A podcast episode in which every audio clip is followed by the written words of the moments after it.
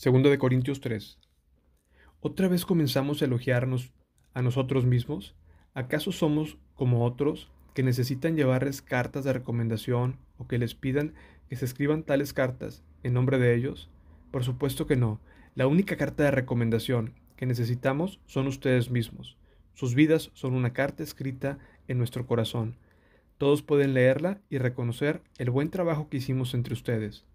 Es evidente que son una carta de Cristo, que muestra el resultado de nuestro ministerio entre ustedes. Esta carta no está escrita con pluma y tinta, sino con el Espíritu de Dios viviente. No está tallada en tablas de piedra, sino en corazones humanos. Estamos seguros de que todo esto, debido a nuestra gran confianza que tenemos en Dios por medio de Cristo, no es que pensemos que estamos capacitados para hacer algo por nuestra propia cuenta. Nuestra aptitud proviene de Dios. Él nos capacitó para que seamos ministros de su nuevo pacto. Este no es un pacto de leyes escritas, sino del Espíritu. El antiguo pacto escrito termina en muerte, pero el acuerdo con el nuevo pacto, el Espíritu da vida. La gloria del nuevo pacto. El camino antiguo, con leyes grabadas de piedra, conducía a la muerte, aunque comenzó con tanta gloria que el pueblo de Israel no podía mirar la cara de Moisés pues su rostro brillaba con la gloria de Dios, aun cuando el brillo ya estaba desvaneciéndose.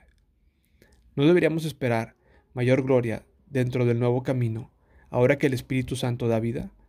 Si el antiguo camino que trae condenación era glorioso, cuanto más glorioso es el nuevo camino que nos hace justos ante Dios.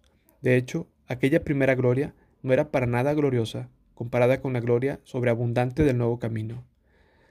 Así que si el antiguo camino que ha sido reemplazado era glorioso, cuanto más glorioso es el nuevo, que permanece para siempre. Ya que este nuevo camino nos da tal confianza que podemos ser muy valientes. No somos como Moisés, quien se cubría la cara con un velo para que el pueblo de Israel no pudiera ver la gloria, aun cuando esa gloria estaba destinada a desvanecerse.